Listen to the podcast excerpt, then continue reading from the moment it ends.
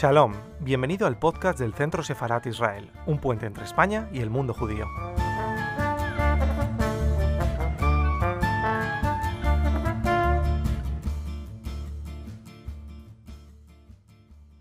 Hola, buenas tardes. De nuevo en nuestro canal de YouTube del Centro Sefarat Israel. Como saben, una institución del Ministerio de Exteriores, Comunidad de Madrid y Ayuntamiento de Madrid. En esta ocasión, para nuestra sección El autor y su biblioteca, tenemos a un amigo del Centro Sefarad Israel que es Raúl Tola y que tiene este magnífico libro, entre otros, La noche sin ventanas, publicado por Alfaguara. Vamos a hablar con él de su biblioteca, de este libro y de toda su obra. Raúl es un autor que vive ahora en Madrid, que viene de Lima es un autor que además eh, familiarmente tiene muchas relaciones, tiene familiares en matemática, en política, etcétera, lo que todo eso le da un background, un contexto cultural muy, muy interesante y que además de ello ha hecho también referencia en alguna de sus novelas. Raúl ha sabido alternar el mundo de, la literatura con el mundo de la comunicación en varios medios. Él empieza... Em, con su primer libro, Noche de Cuervos, en 1999. Eh, que, fue llevado al cine, además, que también nos contará después, eh, con el nombre de Bala Perdida. No sé muy bien quiénes fueron los que, dónde se puede ver esta película. Si quieres, me dices un poco cómo llega, cómo llega también a la película y también en esa primera etapa tu trabajo en el canal N, ¿no? En televisión. Sí, bueno, esa, ¿qué tal Esther? Y muchas gracias a ti y también al Centro Sefarat por la invitación. Es un gusto poder conversar contigo. Em, esa, primera, esa primera novela eh, aparece efectivamente en el año 99. Era una novela que yo escribo muy influenciado por una serie de lecturas que había hecho en esa época. Eh, muchos escritores malditos, Charles Bukowski, William Burroughs, ¿no? Que, que marcaron mucho eh, lo que yo quería hacer en ese momento en la literatura. Cuenta la historia de un grupo de, chicos de 16 años que se vean de viaje de grado, de viaje de promoción a la ciudad del Cusco, que es un destino tradicional de los viajes de promoción en el Perú, eh, y que se dedican básicamente a, consumir muchas drogas y a hacer muchos estropicios durante esas dos semanas de viaje de promoción. Eh, el libro se, se, tradujo en una película que se llamó Bala Perdida, que fue dirigida por un director de cine peruano que se llama Aldo Salvini eh, y que es eh, eh, una película también muy, muy llamativa, una película que tiene, digamos, una apuesta visual muy agresiva. Yo no sé si está en alguna plataforma de streaming, yo creo que ahora solo se puede conseguir por, por DVD, pero bueno, fue una película que en su momento causó un revuelo en Lima, cierto escándalo en Lima por las cosas que hacían estos jóvenes, que que las mamás de estos jóvenes no imaginaban que hacían, digamos. Este, y luego lo de Canal N casi coincidió con la aparición de esa primera novela. Canal N es un canal de noticias por cable las 24 horas del día que apareció en el Perú en el año 99, efectivamente, y que fue uno de los factores centrales, fundamentales de la caída del gobierno de Alberto Fujimori. El Canal N fue un espacio que desde la aparente eh, del aparente anonimato del cable, eh, empezó a exponer y a publicar todas las noticias que por entonces la prensa controlada por el gobierno eh, no exponía, no publicaba. y entre otras cosas se publicó el primer video del principal asesor presidencial, Vladimiro Montesinos, sobornando a un congresista para que se pasara a las filas de la mayoría del oficialismo. Y ese video fue, digamos, uno de los detonantes de la caída del gobierno de Alberto Fujimori. A mí me tocó estar en medio de toda esa transición, eh, desde un lugar absolutamente privilegiado, un momento irrepetible de mi vida. Yo tenía 23 años en ese momento, en, en, en esa. Estamos hablando de hace 20 años y eras prácticamente, estabas iniciándote ¿no? en el mundo de, de la literatura y en el mundo del periodismo. Yo creo que fueron momentos muy claves, ¿no? Que, todavía se pueden reflejar en toda tu obra. Sí, y de hecho se reflejarán de manera más nítida en la novela que estoy escribiendo, que es una novela muy autobiográfica en la que cuento todo ese proceso, todo ese periodo, todo ese momento que fue tan, tan trascendental para la vida de, mi país y sin duda para mi propia vida, ¿no? Es una novela, eh, digamos, no, no te daré muchos detalles para no, digamos, spoilear, pero está contada desde el punto de vista de un joven que eh, se dedica a hacer periodismo desde un canal de noticias por cable, es decir, es exactamente lo que me tocó vivir a mí, que, que, además esto es una de las cosas fantásticas que tiene la literatura, ¿no? Ahora que he vuelto a esos años y a contar las cosas que me ocurrieron por ese entonces, he descubierto lo excepcionales que fueron las cosas que me ocurrieron en ese entonces, que por entonces yo vivía como algo cotidiano, como parte de mi vida de todos los días, ¿no? Pero claro, ahora he descubierto que no eran cosas cotidianas, que no eran cosas normales, que no eran cosas regulares, sino eran cosas eh, enormes para mi país y, y sin duda mm, cosas de un gran impacto tanto para mi vida como para la vida de todos los peruanos. Claro, fuiste un observador privilegiado, pero de alguna manera también por tu sensibilidad estabas allí. O sea, uno llega a los sitios que quiere llegar porque los está buscando, ¿no? Porque posteriormente publicas Heridas Privadas, que tiene que ver con, en el 2002, que tiene que ver eh, con una familia de la burguesía, que además es reflejo también de algunas de las obras, como de Bryce Echenique o también de, de Mario Vargallosa, de quien posteriormente hablaremos, ¿no? por tu relación tan, tan singular. Y luego llegas a América Televisión, que donde también continúas tu labor periodística. Y, en el 2008 presentas eh, el tercer libro que se llama Toque de Queda, ¿no? Que, también tiene que ver con la política. O sea, tú en tus libros eh, no tienes miedo de reflejar ese disparo, como dice Stendhal en la ópera de, la política. Yo creo que es importante cómo lo introduces porque es el testimonio de una época. Yo creo que ese fue un momento el que estás describiendo de transición, ¿no? Tanto profesionalmente como literariamente, porque yo publiqué heridas privadas que efectivamente retrata a la burguesía limeña, digamos, ese eh, personaje que había retratado en libros como Un Mundo para Julius Alfredo Bryce Echenique o en Conversación en la Catedral Mario Vargas Llosa, pero lo hago desde la mirada de los años 90, ¿no? Eh, las cosas han cambiado desde Un Mundo para Julius y desde Conversación en la Catedral, novelas que están ambientadas en los años 50. Eh, y eh, yo lo desarrollo además con algunas técnicas que me interesaban. Ya estaba leyendo Bret Easton Ellis por entonces, y entonces la novela la, la articulo como lo hace algunos libros, como lo hacen algunos libros Easton Ellis, como por ejemplo en Los Informantes, donde los capítulos van dando paso, digamos, de un protagonista a otro, ¿no? La historia se va construyendo a partir de las voces de los distintos protagonistas, de las anécdotas que viven los distintos protagonistas. Y ahí, si tú te fijas, tengo un silencio largo, porque dejo de publicar, eh, me parece que a lo largo de siete años, ocho años, y eso es porque, como te digo, se produce una transición, ¿no? Es decir, eh, yo comencé a escribir una novela muy ambiciosa, una novela que tenía tintes real maravillosos, que contaba la historia de un ejército de niños que iba a pelear una, una guerra. Pero cuando terminé de escribir esa novela y la pasé a corregir, después de mucho trabajo, descubrí que la novela era una novela fallida, que era una novela que no podía publicarse, que la voz del narrador era muy impostada, que la prosa, eh, que el estilo no eran eh, convincentes, no eran persuasivos. Eh, y claro, mm, la, encarpeté. Pero yo creo que ese fracaso, por llamarlo de alguna manera, me sirvió para reconsiderar qué tipo de escritor quería ser yo.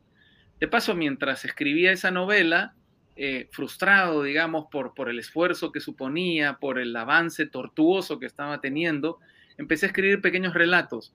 Y esos pequeños relatos sí, sí vieron la luz y se terminaron convirtiendo en Toque de Queda, que es el libro de cuentos que has reseñado y es un libro de cuentos en el que efectivamente se habla de una época muy dramática en la historia de mi país, que fueron los años 80. Los años 80 en el Perú fueron años de gran caos, de gran anarquía, la economía se derrumbó durante el gobierno de Alan García y además eh, la conflictividad social fue enorme, ¿no? Se vivieron los años del terrorismo por Sendero Luminoso y el MRTA, dos organizaciones subversivas que causaron muerte, destrucción y sufrimiento en mi país como no había ocurrido hasta ese entonces. Según las cifras de la Comisión de la Verdad, eh, murieron cerca de 69 mil personas a causa de eh, ese conflicto que, vivió el Estado peruano contra estas organizaciones terroristas. Y, eh, y digamos, lo curioso o lo que le pasa a mi generación en ese entonces es que nuevamente, ¿no? Un poco como lo que te había dicho hablando de, hablando de, Canal N y esa época, nosotros crecimos en un ambiente enrarecido, en un ambiente extraño. Eh, por ejemplo, era peligroso salir a la calle. Durante muchos años hubo toque de queda por las noches, entonces no se podía salir a la calle de noche. La noche estaba eh, hurtada a todas las personas. Nosotros aprendimos desde que éramos niños a, nos entrenamos para, saber cómo había que salir de los edificios si el edificio era víctima de un atentado, caminando con la boca abierta para que no reventaran los tímpanos, cubriéndote la nuca por si algún cristal se desprendía. Entrenamientos que por supuesto mis hijos de ninguna manera recibirán, ¿no? Pero no, nosotros eh, vivíamos en eso, que es algo absolutamente anormal, pero que, que para mi generación fue lo cotidiano, lo normal. Y yo quise transmitir un poco esa atmósfera que vivió mi país en ese entonces, en este libro de relatos. Posteriormente, en, ediciones que, aparecieron aquí y en una última edición que aparecerá en los próximos meses en el Perú, los relatos de toque de queda se fusionaron con los relatos de heridas privadas, ¿no? Salvé algunos relatos de heridas privadas y algunos relatos de toque de queda para lo que yo creo que es una edición definitiva del libro Toque de Queda, ¿no? Que es el libro en el, el nombre con el que he englobado a los dos. Me parece, la verdad, muy interesante lo que estás diciendo, ¿no? Porque es dejar testimonio de, de, los momentos singulares que luego se funden y se pierden, como lo que estamos viviendo ahora. Tus hijos no aprenderán a taparse la nuca, pero sí a taparse la boca, que, que hemos vivido recientemente. O sea, digamos que cada época tiene una, una especificidad que es bueno que la literatura deje, deje constancia de ello. Y luego tienes un periodo en el que te ves obligado también por motivos de solidaridad, ¿no? A renunciar a tu trabajo y, yo creo que eso también me parece muy interesante como también la vida privada te obliga a tomar decisiones que, que afectan también la vida laboral y, el futuro. Yo no sé si a mm. partir de ahí es cuando decides venir a España o eso tiene también alguna influencia, porque no es fácil dejarlo todo y empezar de nuevo. Pues es que la verdad era, lo miro ahora, digamos, con, miro con cierta envidia al, al, Raúl Tola de 36 años, porque 36, 30 años, porque en ese momento yo conducía el noticiero más visto de la televisión peruana y el principal programa político de la televisión, de la televisión peruana. Tenía tiempo, em, estaba soltero, digamos, eh, podía hacer con mi vida lo que me diera la gana. Eh, y a pesar, digamos, de las enormes comodidades que yo tenía en mi vida, decidí renunciar a ellas al momento que, por decisiones éticas, me marché del canal. ¿no? Me marché del canal en el año 2011 porque, digamos, en el Perú se vivió un momento de gran conflictividad, también de gran polarización, por la segunda vuelta que enfrentó en las elecciones generales a Keiko Fujimori con Ollanta Humala. El país se partió en ese momento. Yo creo que ahí se eh, trazó una, una decisión que se ha ido profundizando con los años y que seguramente en las últimas elecciones entre Pedro Castillo y Keiko Fujimori se ha profundizado de manera dramática. Pero en el año 2000 lo que ocurrió fue que el canal de televisión, los directivos del canal de televisión en el que yo trabajaba, mm, digamos, apostaron abiertamente por Keiko Fujimori. Ollanta Humala significaba el chavismo, eh, digamos, el estatismo, ¿no? Un salto al vacío. Eh, y desde el área de prensa, hubo una resistencia muy fuerte a esa decisión, porque desde el área de prensa lo que se dijo, lo que dijimos, fue que los periodistas debemos informar, no debemos escoger qué se informa. Tiene que ser la opinión pública, el público que recibe la información completa, el que a partir, digamos, de su propia interpretación de los acontecimientos tome las decisiones. No tenemos por qué imponerles un candidato, ¿no? Entonces, como es lógico, pues se produjo mucha fricción en ese momento y al final del año, cuando ya había ganado Yanto Mala las elecciones, eh, echaron a la gerenta de prensa del canal. Y yo, a los dos, tres días, por solidaridad, publiqué una carta donde renunciaba al canal, ¿no? Donde denunciaba además las presiones y donde decía que esa forma de ejercer el periodismo era inaceptable. Y a partir de ese momento, pues, mi vida, que hasta entonces había sido pues desde que comenzó profesionalmente muy estable, y tendría que decir incluso exitosa, se volvió muy inestable y muy insegura, ¿no? Pasé por varios canales de televisión hasta que tomé una decisión que me había rondado la cabeza desde que estaba en secundaria, que era la decisión de irme a vivir una temporada fuera de mi país para experimentar la vida fuera del Perú, para saber cómo funcionan otras sociedades que no son las peruanas, para salir de mi zona de confort. Eh, y eso fue lo que hice. Me vine a España para escribir justamente La Noche sin Ventanas, la novela que tú has mostrado, de la que hemos hablado, de la que has hablado eh, elogiosamente y por eso te lo agradezco. Eh, y, y, claro, me pasó lo que, lo que suele ocurrir, ¿no? Llegué aquí, me gustó mucho el país, conocí a mi chica, me enamoré, me casé con mi chica, nació mi hija, después nació mi hijo, así que me he terminado quedando con mucho gusto tengo que decirlo en España, ¿no? Eh, pero creo que lo que resume todo lo que te he venido diciendo es un esfuerzo por salir de la zona de confort de alguna manera, ¿no? Inconscientemente, sin planteármelo como tal, eh, lo que he hecho ha sido plantearme retos.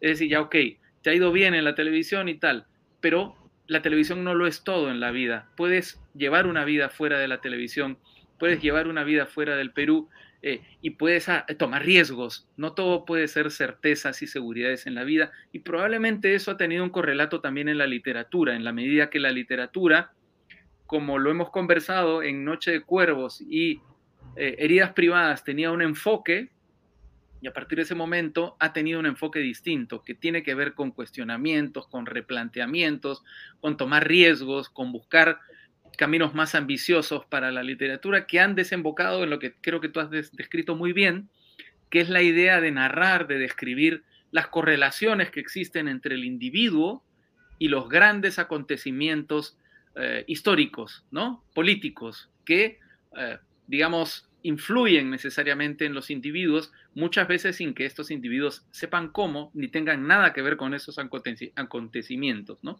Muchas veces sí es verdad, son los individuos, sobre todo los poderosos, los que generan esos acontecimientos. Esa relación, ese intercambio mutuo es el que me ha interesado mucho, sobre todo a partir de mi novela Flores Amarillas, que yo creo que es la novela, la primera con la que realmente me considero escritor. Sí, bueno, es curioso lo que describes. Primero porque tú formas parte también de, esos, de, la narración de esos acontecimientos en tu país, estás metido en el foco de, la transmisión, tomas decisiones valientes, que es la ruptura absoluta de lo conocido, para, para dejar, abandonar, tomando además posturas solidarias que no son tan frecuentes, pero además yo creo que lo que has ido describiendo es el nudo absoluto de, los, de nuestro tiempo, el comunicador, la, comunicación y la imposición sobre cómo tergiversar o no esa, comunicación y las influencias. En un momento además que, porque estamos describiendo eh, unos acontecimientos que tienen que ver hace casi como 10 años, 20 en momentos en el que todavía no, podemos hablar de la influencia de otros medios de comunicación que, tienen que ver con el Twitter, el Facebook, que además tienen esa influencia en todo lo que nos movemos diferente, mm. ¿no? A los medios especializados. Estás hablando del momento en el que el, especialista es todavía muy importante y determinante. Yo creo que es clave esa influencia y lo estamos viendo, ¿no? La necesidad del poder de introducirse dentro de, del mensaje para influir en, el pueblo, en, la masa general mm. de, oyentes. Yo estoy, justo estoy ahora, eh, digamos, por la novela que estoy escribiendo, eh, estoy describiendo un momento en el que uno de los protagonistas, también basado en un personaje real, se va, digamos, como camarógrafo a cubrir la guerra del Golfo. Eh, la primera, la segunda guerra del Golfo en 1991, ¿no? La respuesta, digamos, de la coalición liderada por los Estados Unidos a la invasión de Kuwait por parte de Irak.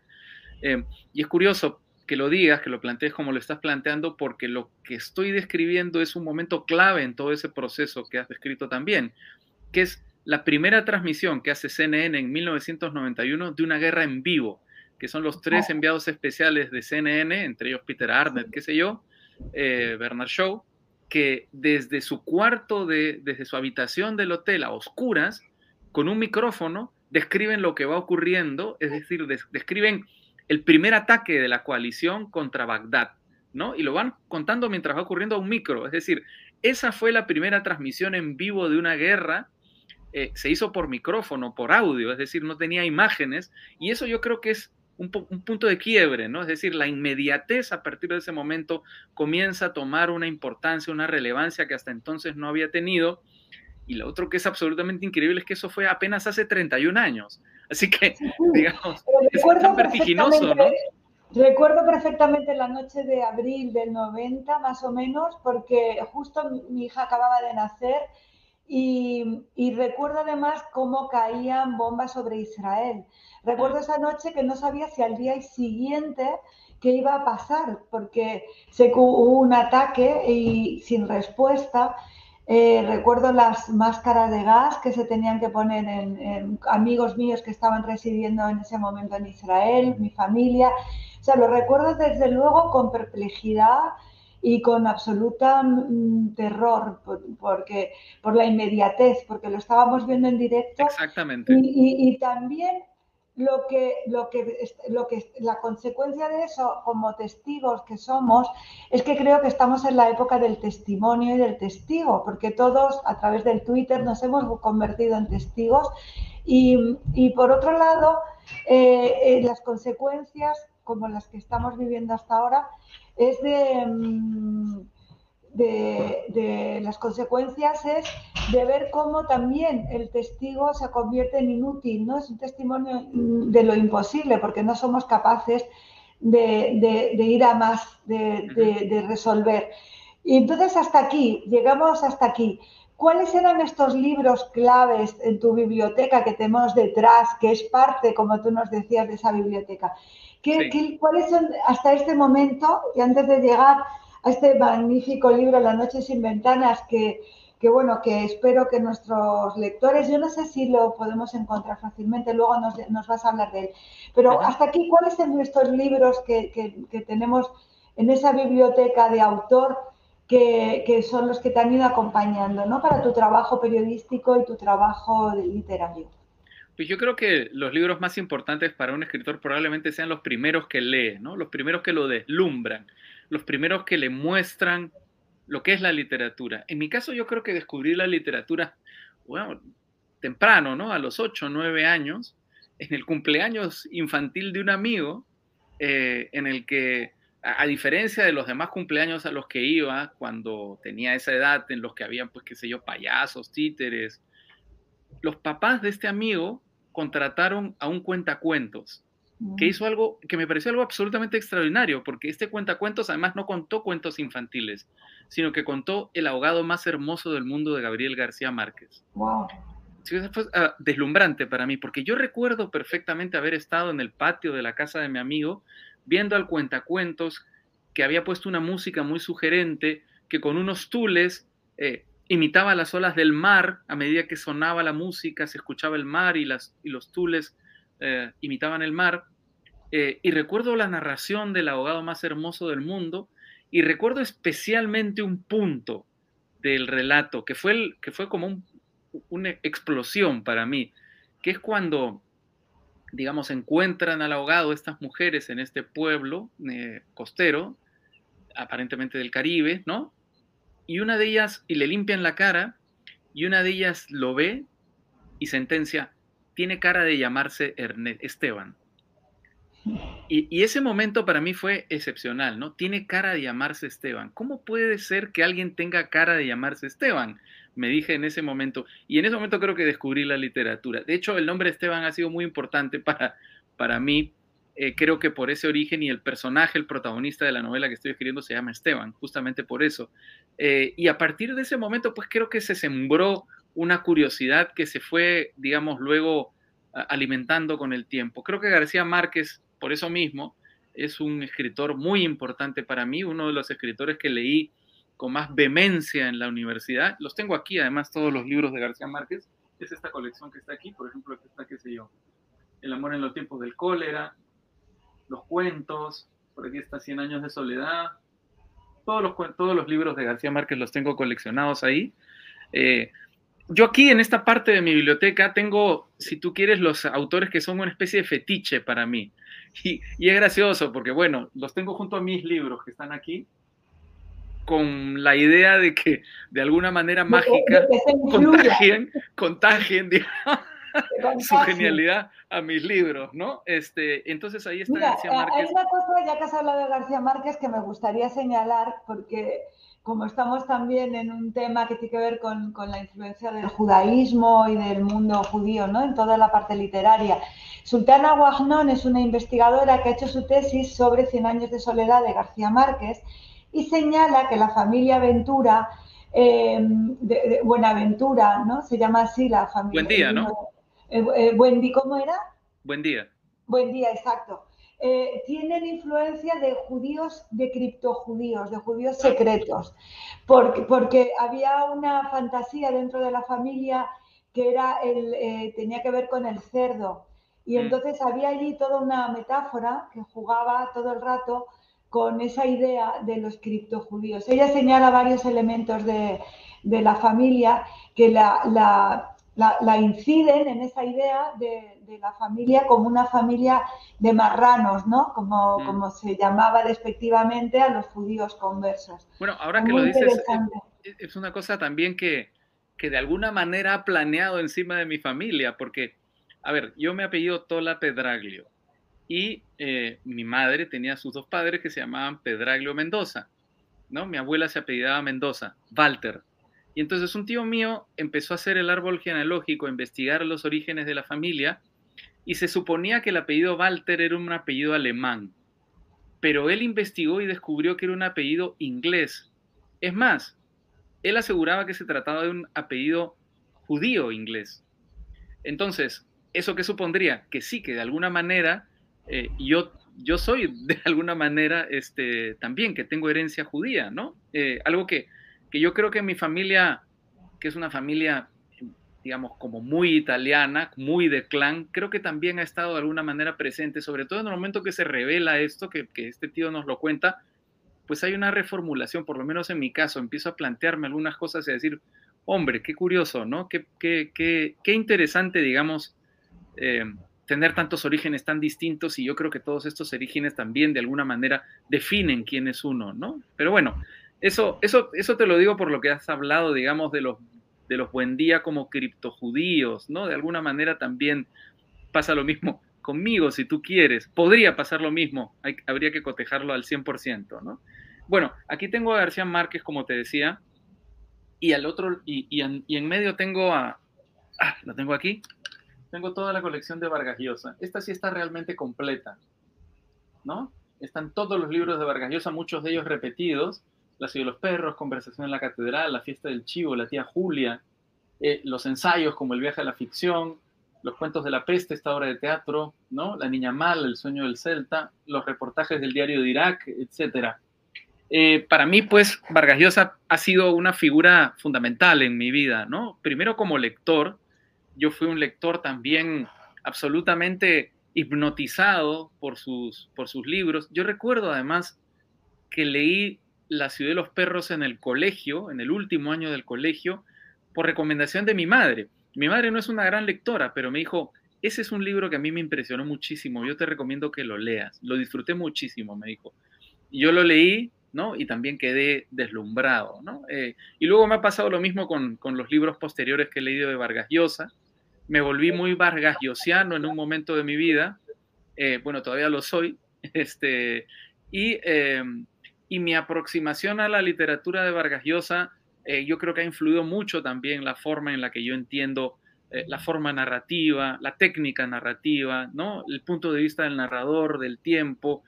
Quizá el libro que he leído más veces sea Cartas a un joven novelista, que es el libro donde Vargas Llosa resume mejor, de manera más sistémica, toda su propuesta narrativa, todo lo que él entiende por literatura, todo lo que él entiende por técnica literaria.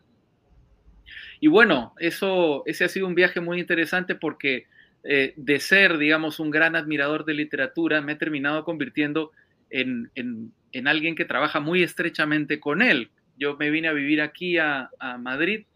Eh, yo ya había entrevistado un par de veces a Vargas Llosa en Lima. Eh, nos conocíamos un poco. Y antes de, y cuando me vine aquí a Madrid, digamos, mi relación con él se volvió un poco más estrecha y en un momento, hace tres años, me ofreció dirigir la cátedra que lleva su nombre, la cátedra Vargas Llosa, y ahora soy director de la cátedra Vargas Llosa, ¿no? Entonces, para mí ha sido una relación, pues, eh, primero de amistad, yo estoy profundamente agradecido por, por la enorme generosidad que tuvo de, darme este cargo, eh, esta responsabilidad de, digamos, ser representante de su obra. Eh, y, al mismo tiempo, pues, sigo leyendo sus libros y me siguen sorprendiendo sus libros y, me siguen deslumbrando estas innovaciones técnicas que, que, por ejemplo, en conversación en la catedral son constantes, son explosivas, son son notables, ¿no? Son geniales, realmente.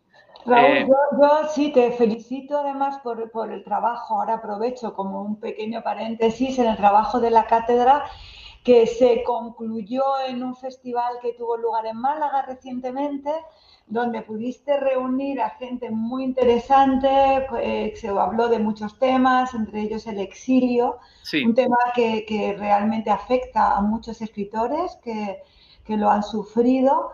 Y, además estoy de acuerdo contigo, porque para mí, cuando leo a Mario, Mario Vargas Llosa, lo que, lo que aparte de los temas de la novela, no tanto en las primeras, que son como explosiones de, de una autenticidad, ¿verdad?, literaria, pero a lo largo de, todo de todos sus libros descubres un dominio de la técnica impresionante en la confluencia de diálogos que se sobreponen en tiempos completamente diferentes de una maestría absoluta. Y hablando de Mario Vargas él tiene un libro que él mismo me recomendó cuando le encontré en un viaje en Florencia, que se llama El Hablador, El Hablador donde hay un personaje judío que a mí me gustó porque pocos personajes judíos puedes encontrar en una literatura como, como bueno, pues como la peruana, que, bueno, tú ahora mismo has hecho también una obra que, que es la que quiero, con la que quiero terminar, La Noche sin Ventanas, pero me gustó mucho ese personaje, el hablador, y, y cómo ahí además también mezcla varios planos entre, mm. entre la telenovela y la radio y, la, vida, o sea, cómo se van mezclando. Me pareció una novela muy interesante también. Mm. Que no es de las más conocidas, pero, pero sí. sí. Sí, sí, sí, Es una novela que tiene una, una fuerte impronta ensayística, si tú quieres, ¿no? Este, el hablador, la historia de Mascarita. Esta este personaje que, se, que, recorre los pueblos originarios de la selva contando historias, ¿no? Que es, es algo muy Vargas Llosiano, por, por, cierto, la persona que cuenta, o sea, contar la historia de alguien que cuenta historias, ¿no? Eh, y, y, a través de Vargas Llosa, digamos, llegué a, a, otros escritores. Otro escritor que para mí es fundamental es William Faulkner. Tengo aquí también los libros de Faulkner. Eh, tengo una fábula, Santuario, El Villorro, el Bellorrio, perdón, El ruido de la furia, mientras agonizo, Absalón, Absalón. Y hay libros, Las Palmeras Salvajes, que fue el primer libro que leí de Faulkner, Las Palmeras Salvajes. Y hay libros de Faulkner que, que para mí han sido absolutamente fundamentales, ¿no? Lo ha sido, quizá Las Palmeras Salvajes por ser el primero que leí de Faulkner, pero sin duda lo han sido Santuario, Absalón, Absalón, ¿no? Eh, toda la trilogía de los Snopes, que, estoy, que, Estoy en el segundo capítulo de la trilogía de los Snobs. He leído el Villorro, Villorrio, perdón, la ciudad y me falta la mansión. Y en Faulkner encuentras también cosas sorprendentes, ¿no? Esta, em, yo creo que presencia del mal, del, mal como parte de la esencia humana, pero del mal más profundo y más auténtico. Y luego también eh, el manejo de los silencios narrativos, ¿no? Es decir, Faulkner tiene una cosa absolutamente extraordinaria, que es que durante muchos pasajes de sus libros habla de cosas sin mencionar esas cosas. Es decir, los personajes están hablando de sobreentendidos y el lector no sabe de qué hechos están hablándose, hasta que en, algún momento hay una clave que te permite comprender cuál es el hecho del que se está hablando. Eso genera un gran misterio, ¿no? Genera una sensación, me parece a mí, de, incertidumbre, ¿no? De intriga que te anima a avanzar en el libro, ¿no? Eh, y yo creo que ese es una, un aporte, un, una, digamos, un instrumento narrativo que Faulkner maneja con maestría y que a mí me, deslumbra también, ¿no? En general, toda esta, esta prosa enrevesada, a veces no terminas de entender lo que está contando Faulkner, pero en el fondo sí lo entiendes, en ese sentido es un poco como Shakespeare, si tú quieres, ¿no? Tú escuchas los diálogos de Shakespeare y no terminas de entenderlos a veces, pero en un lugar muy profundo sí lo estás entendiendo, de tal manera que sigues la obra de teatro, ¿no? Y pasa lo mismo con Faulkner, siento. Sí, hay como una resonancia interna que a veces hay, hay, Frank Rosenweig es un filósofo que, tiene la estrella de la redención y él propone leerla aunque no la entiendas, porque, porque lo importante es la, la, impresión poética que te da una, una, una, palabra o una escena, ¿no? Yo creo que a eso es lo que tú te refieres, con esa resonancia que tiene, que tiene, alguna obra que, que no entra por la comprensión de la realidad, sino que entra por otro lado. Y por último, me gustaría también, Raúl, que nos cuentes esta novela. ¿Qué, vamos a encontrar sobre el heroísmo, sobre la historia, sobre los personajes? La noche sin ventanas, es una, una novela impresionante que, en la que se nos habla de nuevo, pero en varios planos. Y, que creemos que es muy interesante, ¿no? Yo no sé si la podemos se puede encontrar. Sí, está publicada en España. Salió en, el programa, salió en el programa Mapa de Lenguas de Alfaguara. En todo caso, eh, eh, el libro digital sí está. No sé si se puede encontrar todavía en las librerías de, España, porque las tiradas de Mapa de Lenguas son, son pequeñas, ¿no? Son cortas. Pero llegó a salir en España, con suerte se puede encontrar aquí, eh, y sin duda la edición digital está. Ese es un libro que cuenta la historia de dos peruanos en la Segunda Guerra Mundial, ¿no? los peruanos son, digamos, es una novela con un poco de ficción, pero muy poco, porque está basada en muchos hechos reales, ¿no? Los dos personajes en los que está basados, en los que están basados los personajes de la, de la novela son Madeleine Truel, Magdalena Truel, que fue una peruana, hija de franceses, que vuelve a Francia eh, cerca de los 20 años, cuando mueren, mueren sus padres, eh, se instala en Francia y eh, claro, ocurre la Segunda Guerra Mundial, la invasión alemana a, Francia, y ella se integra a la resistencia, y por integrarse a la resistencia como falsificadora de pasaportes es detenida, es enviada al campo de concentración de Sachsenhausen y fallece saliendo del campo de concentración de Sachsenhausen en una de las marchas hacia la muerte, ¿no? Ese es uno de los dos protagonistas. Y el otro protagonista es Francisco García Calderón, Francisco García Calderón fue uno, es probablemente uno de los intelectuales peruanos más importantes del siglo XX. Él escribió el primer tratado de análisis de la realidad nacional del Perú, que se llamó el Perú contemporáneo. Eh, era un, un intelectual que formaba parte de una generación, la generación del 900, de jóvenes brillantes, una generación notable de intelectuales peruanos, a la que, en la que formó parte, de la que formó parte también eh, Ribagüero, Ventura García Calderón, el hermano de Francisco García Calderón. García Calderón apuntaba a ser el gran intelectual peruano del siglo XX. Ahora, entendamos los libros de García Calderón en su contexto, ¿no? Eh, eran libros muy reaccionarios, eran libros en los que él defendía de manera abierta las dictaduras, es decir, las, su segundo libro, que es su libro más importante, se llama Las democracias latinas de América. Y la democracia latina no es la democracia eh, europea, digamos, o la democracia americana. La democracia latina es una democracia distinta y es la dictadura.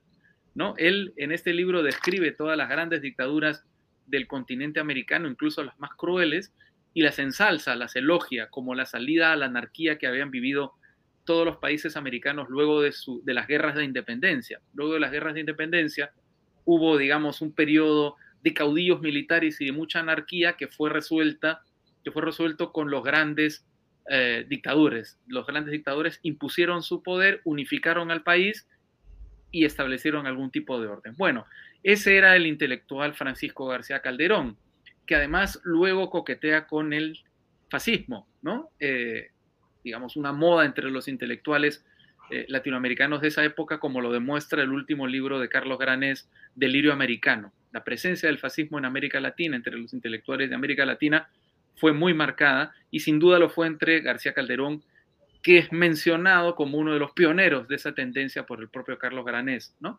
Eh, bueno, García Calderón es diplomático y como diplomático termina siendo embajador del Perú en París. Eh, y es embajador del Perú en París justamente también en el momento en el que se produce la invasión nazi, ¿no?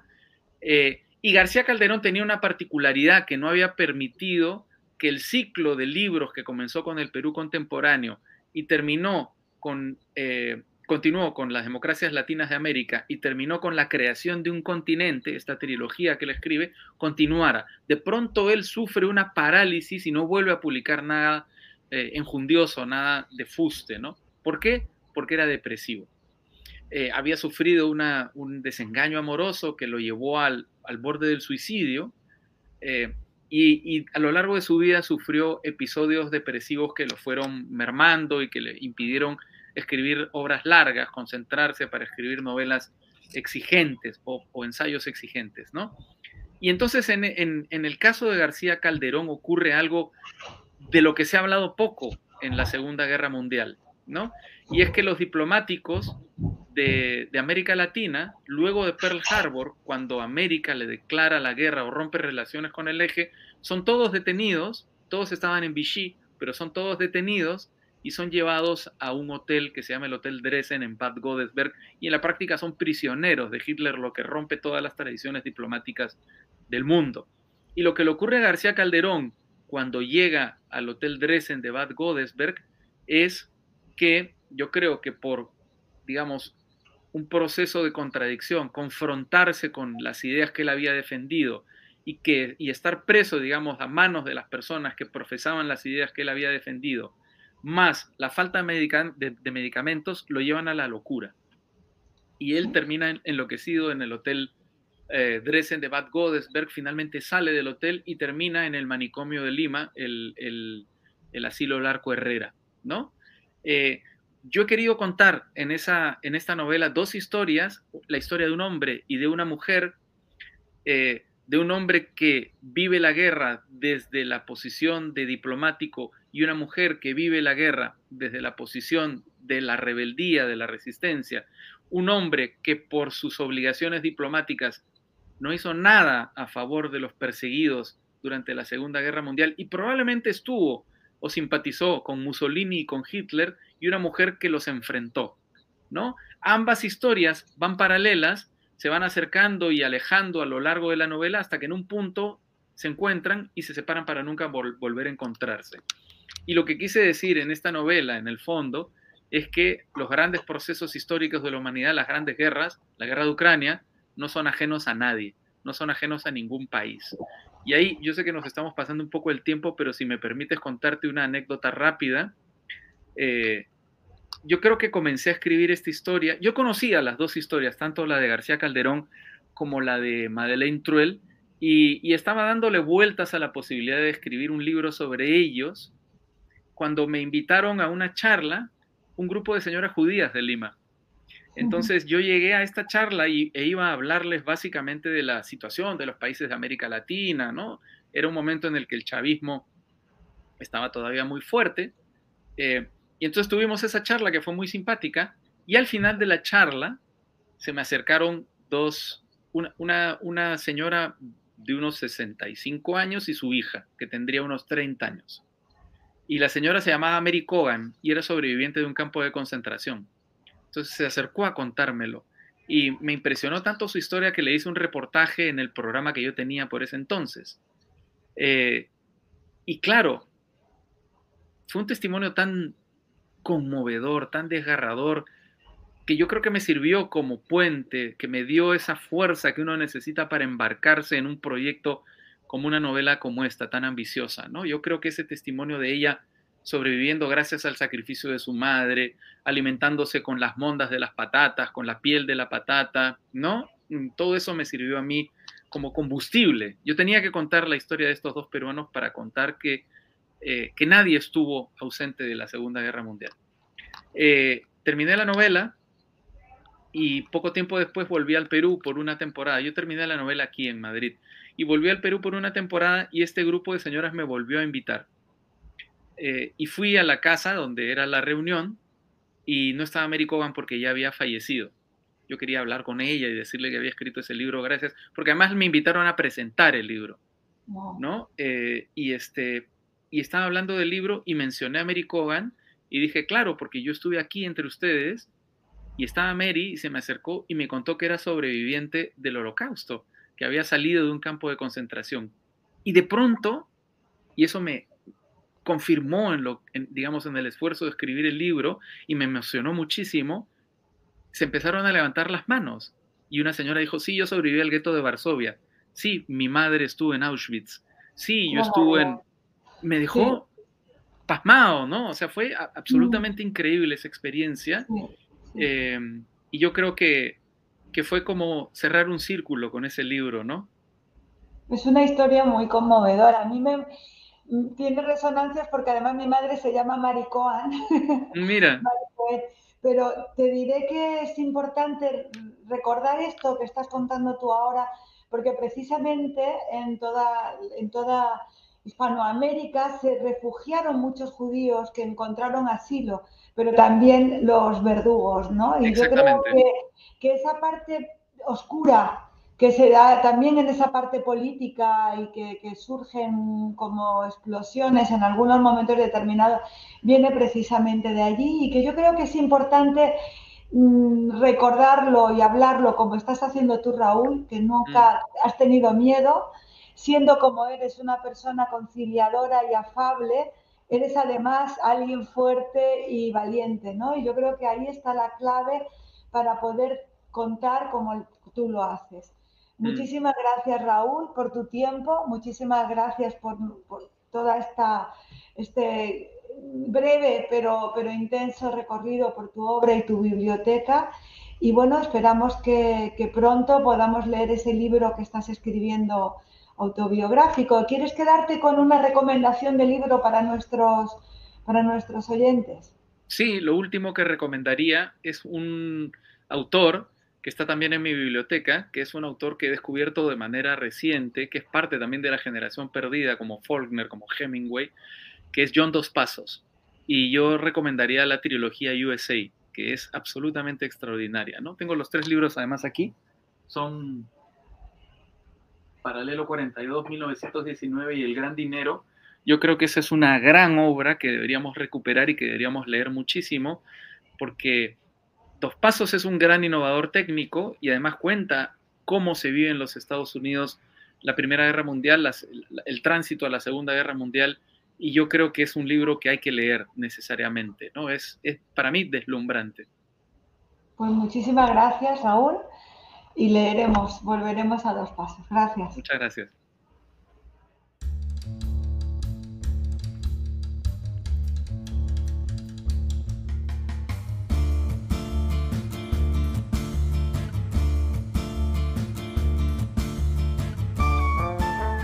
Gracias por escucharnos. Recuerda que también nos puedes seguir a través de Instagram, Facebook y Twitter con el usuario arroba Centro Israel o si lo prefieres en nuestra página web www.sefarat-israel.es.